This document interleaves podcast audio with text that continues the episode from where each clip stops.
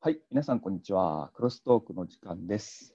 クロストークは最近の出来事やニュースから得た気づきやアイデアについて話すビジネスポッドキャストです。ということで今週もやってまいりました。ですが、まあ、今週はですね、もうゴールデンウィーク前ということで仕事皆さん駆け込みがですね、多かったのと、フライングの飲み会が多かったので、ちょっと結構詰め詰めだった1週間でした。高橋さんどうですかああ、どうもです。高橋ですけども、自分も週末までに片付けないといけない仕事をパパッと片付けて、はい。先週、あの、ディビジョン2、ほぼ終わったっていう話をしたんですが、はい、終わりました。 はい。いや、とんでもなかったです。全然終わってなかっ たです。えほんま、ほんまですか全然終わってなかなっんかもう、なんか先週余裕の、もうあとはやり込み要素だけやな、みたいなこと言ってはりましたけど、た。はい、いや、そんなこと全然なかったです。本当ですか。新しい展開が待ってましてですね、えーはいより強い敵が出てきたり、街中をでっかいドローンが飛び回って攻撃されたり、本当、へー全然あの違うレベルになってて、まだこれはこれで やんないといけないというか、まあ、やれると言った方がいいんですかね。なんないというかね。はい、昨日も、えー2時ぐらいまでやってましたね。それ DLC とかじゃなくてですかあじゃなくて、普通にその続きがあった。終わりと見せかけてのみたいな感じだったんですね。ああ、それはもう本ちょ当っと。あと一つ。つミッション、なんていうの、最後の敵の基地を攻略したら終わりやなと思ってたら、その 終わった後にすぐ別の敵がやってきた。すごいですね。少年漫画みたいな展開ですね。うん、ほんまそんまそんな感じ。それと、我が広島カープがなんと7連勝ということで、急に息を吹き返しまして、本当に人間の組織というのは面白いなと。あれほどちぐはぐだったやつが今度はもう急に見てて負ける気がしないというか、へえ。今まではピッチャーが投げたら打たれるし、バッターはチャンスに全く打てない、満塁から点取れないっていうのは普通だったのに、数少ないチャンスをものにして、ピッチャーは完封しちゃったりとか、へえ、すごいですね。これ噛み合わせって言うんやろうけど、うん。すごいね、なんか人間って。カープが強かったらもうディビジョンやってらんないじゃないですあもう試合終わってからですよ。か。始めた理由がなんかカープが弱いから、うん逃げたみたいな話だったわけです。序盤ですごい点取られたりすると、今日無理やなと思って、早くゲーム始めるじゃないです始めるじゃないですかってどういう元がなるかか。 そんなにバカスカ打ったりとかする試合じゃなくて、結構締まった試合をするんで、終わるの早いんですうーよね。んうーうんんなので、きっちり早い時間から、うんディビジョンができるという、このカープも俺のことを分かってくれてんじゃないかっていう、ね。ああ、もう毎晩エンターテインメントの2部構成ってやつですね。そうです、そうです。カープ、2部はディビジョン。ははい、カープ見ながら飯食って、終わったらディビジョンやるっていう。最高じゃないですか。ありがとうございます。い僕は幸せです。 何の話だねってことですね。はいはい、ということで、で今週はどうでしたか、高橋さんはもああう、、ネタ的には。うんはい、いくつかのプロジェクトに関わらせてもらってて、その中でも声を扱うというか、こういうインタビューをするっていう仕事もしてるんですけど、このポッドキャストをするようになってから、声を今まで記録用に撮ってただけなんですけど、収録じゃないですか、このポッドキャストって。えいで、そのまま今まで撮ったままアップをしてたんですけど、うん前回、編集を初めてしてみたんですよね。はいはい、遅延がありましたからね。はい、遅延もあったし、一回やってみたいなっていうのはあったんですけど、実際やってみたら、やっぱり収録時間何分ぐらいだったっけ、27分ぐらいだったっけね、それうがんある24分、3分ぐらい縮められたんかな、いろいろな間を縮めたりだとか、うんはい、そうですね。そういういらない言葉を取ったりとかするだけで、正直、自分の声を聞くのってすごい嫌なんですよね。おお、はい。でも、編集してると嫌がおうにも、もう何回も何回も聞かないといけないっていうのがあって、確かに。あのそれで慣れていくというか、だんだんね、そういう自分の声を聞くのにも、うんうんうん、そういう経験をしつつ、しっかりとした編集ができると、編集前に比べて全然聞きやすくなるんですよね。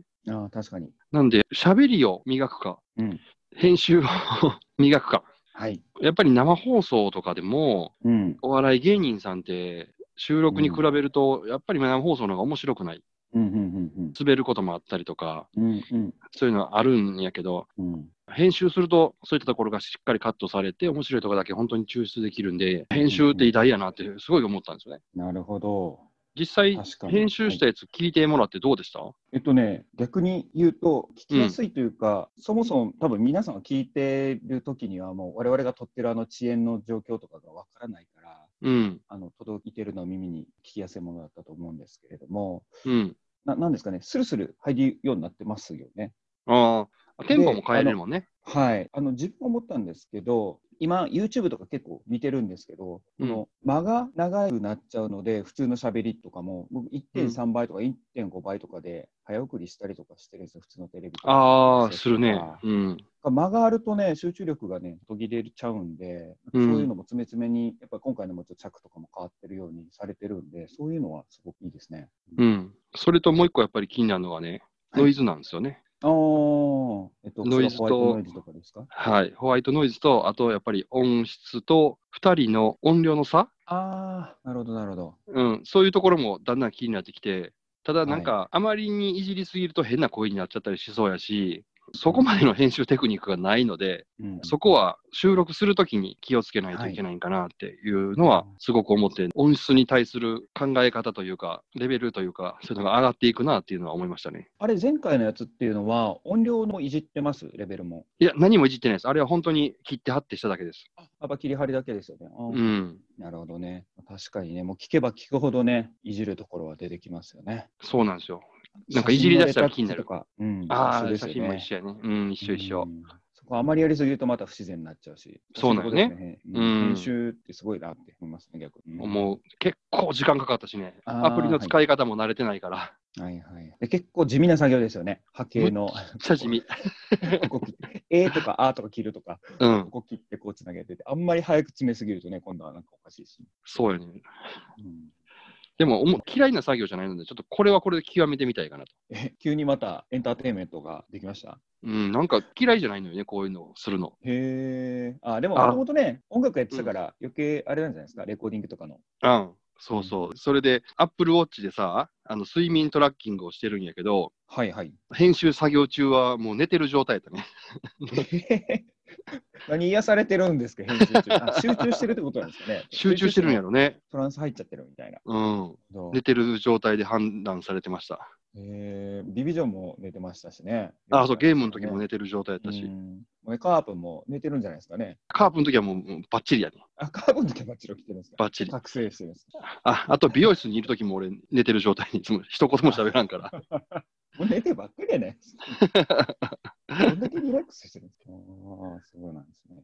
はいなかなかあの面白かったですぜひ、そうですね。引き続き、すいません。いじっていただいて。結構いえい大え変なの分かってるんで。はい。はいできれば機材も上げていきながら音質も上げて編集も腕上げてっていうので全部のレベルを上げていけたら楽しいなと思ってますはい。はい菅君どうぞあれ、もう、それできですかとりあえずこれではい。じゃあ自分はですね、それ関連で言うと、実は自分も編集系、今ちょっと手出しててですね。ほはい、昔もやったことはあるんですけれども、仕事でやったことがあるんですけど、今また動画の編集系にちょろっとまた戻ってきてですね、うはい今回は YouTube をバーチャルでやる VTuber っていうのがいる、ご存知ですはいはいはいアニメのキャラクターみたいなのとかが表のビジョンになってるけれども、裏では人間が声を出して、はいろろな絆愛とかでしょおお、よくご存知で。はい絆愛ね、知らない方はね、あの検索してみてください ね。すっごい、すげえ再生されまくってるんで。うんねいやそれであの実はですね VTuber の技術って今めちゃくちゃ安いんですよ、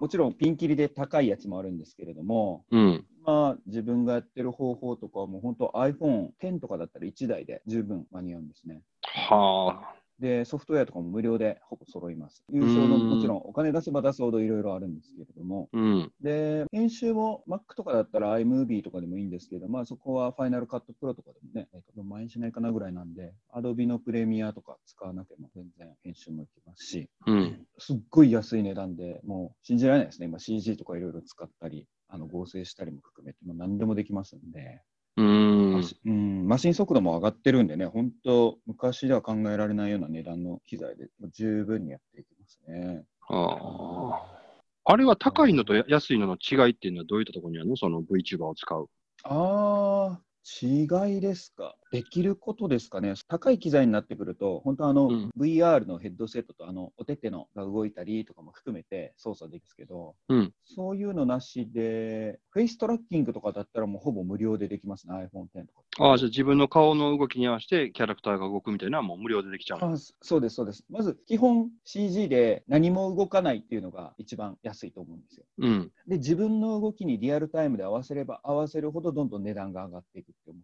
ていただいたらいいと思うんですよね。なるほど。はい、でもう今やフェイストラッキング、まあ、聞いてる方がわからないかもしれない、ね、もう目とか口の動きとか顔の角度みたいなところとかが全部追従するっていうのは無料でできるレベルですね。そっか、考えれば iPhone で普通にできちゃう機能やもんね。そうです、そうです。もうなんで iPhone10 すげえなみたいな感じ確かでにすね。10以下になってくると、そういう機能とか、多分ソフトウェア的にもつながってないんでしょうね。なんかあの API みたいにアクセスできる道もないでしょうから、ハードウェアが使えなかったりもするんでしょうけど、本本当にもう会話してる口の大きさまでリンクしますし、目の動きもあの片目だけ閉じたらちゃんとウィンクになるぐらいまでちゃんとやっぱり動いてますし、あの目の開き具合でちょっと反面になったりも含めて、あとはまあソフトウェアがどれぐらい表現するかも含めてにはなってきますけど、相当の精度でリンクしますね。はあ。すごいですね。それ、そもそもなんで VTuber やっ たんそれはちょっと秘密なんですけど、 ああ、そうなんだあまあまあお仕事のね関連もあるんですが、うーん。まあ最近やっぱりエンターテインメントうん。やっぱりずっと追っかけとかないといけないところかなと思ってるので、もう前々からね、まあ、お互い音楽やってたりとかするように、うん。まあ、映像系のいじりも昔から自分はやってましたけど、今はね、だからもう YouTube 見たり、VTube 見たりとかで、何秒ごとにこう入れ替わっていかないと飽きるよねとか、さっきの編集の話じゃないですけど、言葉、多分これ、つめつめにしてんなとあか、ーそれでもやっぱり聞き流す分には逆にそれぐらい刺激がないと、もうみんなついてこないんだなっていう感じです。確かにね。仕事の日常の会話をそれでやっちゃうと、なんかもう会議とかでもついてこれない人とかが出ちゃうんですけれども、うん。なんかエンターテインメントとして一方的にブロードキャストされてこう受けて流すっていう時には、それぐらいポンポンポンポンテンポが良くないと、要は次々刺激が TikTok じゃないですけれども、来ないともう離れちゃうんだなって思いますね。確かに。TikTok ってほんまそんな感じやもんね。うん、ね、10秒、15秒とかで山場が何回もあるみたいな。うん。もういろいろこれ、これ系話したいの出てきたな。先ほどあの、音声データの編集の話があったじゃないですか。あの、うん芸人がどうのって。あれ、昔、テレビ関連の人から聞いたんですけど、うん。大阪と東京って収録時間が違うってご存知ですかこれ、オフで話しましたっけ話してないのか。話してない。ああ、例えば、1時間の尺の番組を撮るときに、大阪ってほぼ1時間で撮るんですよ。撮れちゃうん2時や間えはい。1時間をほぼ1時間で撮るみたいな感じなんですよね。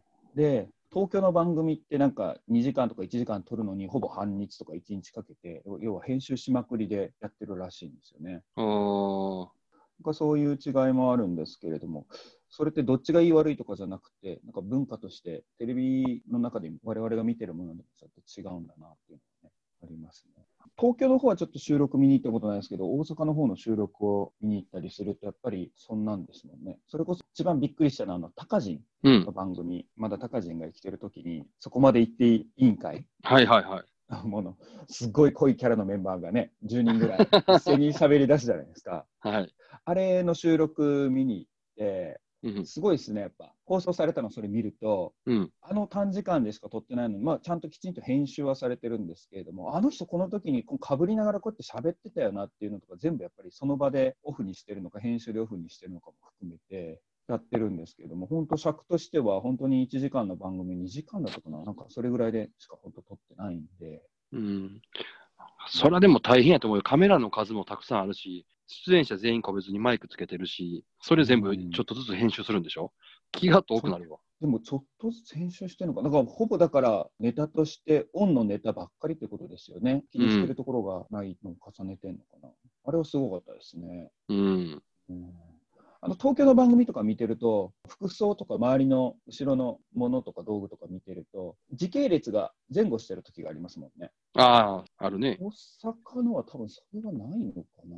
お金ないからじゃん。。 お金ないからなんですか。スタッフもそ拘束できないし、編集もそんなお金かけれないからもあなんか、ね、なんかそれ以降、そういうふうにテレビを、ね、見るようになってしまって、まあ、もともとテレビ家にないんで、テレビを見ないんですけど、う。録う画してん。俺もまあ、ろ録画でしか見ないけどね。そうですね、見たりしたら、そういう感じで見ますね。そうか、編集の腕のすごい人の方が、芸能人より安いから、そっちにしわ寄せ行って、レベルが上がっちゃうんですかね。うん、確かに。あの、機材とか、そのアプリとかのレベルも上がってるから、結構いろんな人が触れるようになってんちゃうかなと思うけどね。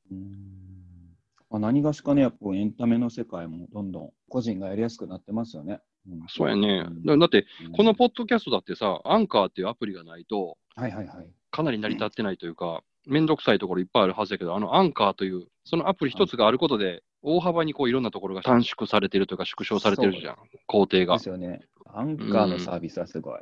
これ結構あのいろんな人に最近進めてみたんですよね。はい。こうやってもう一発でできるよって言って。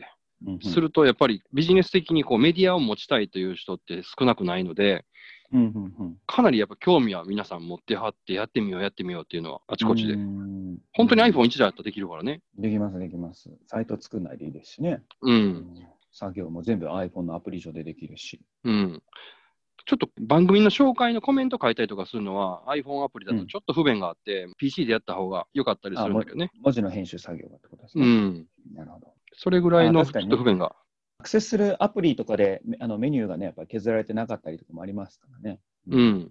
そこだけちょっとめんどくさいぐらいで、まあまあ、言ってもそんなのえ iPhone でテキストで書いて、コピペして貼り付けてもいいぐらいから、本当に iPhone1 台でやろうと思ったらやれんことはない。うんうん。すごい便利です。だから、個人がいろんなできるようになったってよくね、言われてるけど、実際やってみたら超めんどくせえじゃんみたいなのがいっぱいあったのが、TikTok だの、アンカーだの、その VTube だの、すごいあー本当に手軽にできるように、ほんまにそういう時代になりましたね。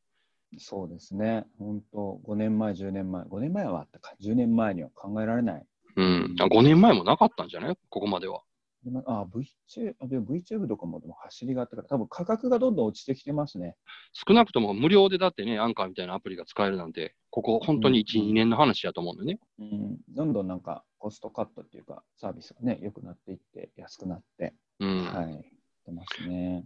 うんで、このアンカーって、Spotify とかさ、はいポッドキャスト後発組が、コンテンツを集めるためにこういうのをやってるってのもあるよね。うーん、なるほど、なるほど。自分のにうん流入させるためにその入り口からってことですね。うん、コンテンツを自分のところで作るのは大変やから、無料であげるからみんな作らせて、その代わり、はいこのコンテンツは俺ら勝手に使おうよっていうような感じですよね。はい、なるほどなるほど。あ、そっちですね。はい、なるほうど。ん、確かに。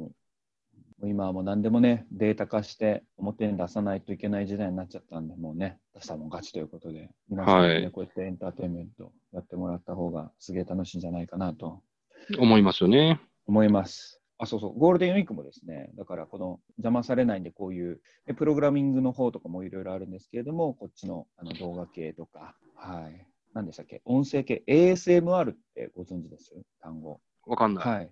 検索していただいたら出てくるんですけど、要はあのバイノーラル、はいはい。なんかすごい、まあ、要はいい耳によく聞こえる音質の環境で音を取るんですけれども、まあ、簡単に言っちゃうと音フェチですかね。ああ、なんかあの、こうなんか食べてるところずっと撮るとか。そうそう、カリカリ音を鳴らしてるとか、ザはラいザはラい鳴はってい。るとか、でそれでなんかリラックスするとか、トリップしちゃうじゃないですけれども、そういう音フェチの人たちの見る動画が今強くなってきててですね。はいはい。これ聞いたことあるある。あの、咀嚼音っていうやつですよね。あーあ、もう有名かもしれないですね。はい、う確かに。ん。ただひたすらなんかあの硬いものとか、弱いものとか、ただあのくちゃくちゃじゃないっていうね。そうそ うそう。う。はい。だからなんかな、硬いものとか弱いものとか、ビニールとかちょっと握りつぶすとか、う、そうんいうのの音取ったりとかしてるっていうね、ASMR が今、今っていうか2年ぐらい前からなのか、去年にはもう走りではもう始まっていたので、結構ね、流行ってるっていうので、まあそういうのもいろいろね、エンターテインメントめっちゃ増えてるなと思って、このゴールデンウィークは研究ですね。はい。なるほど。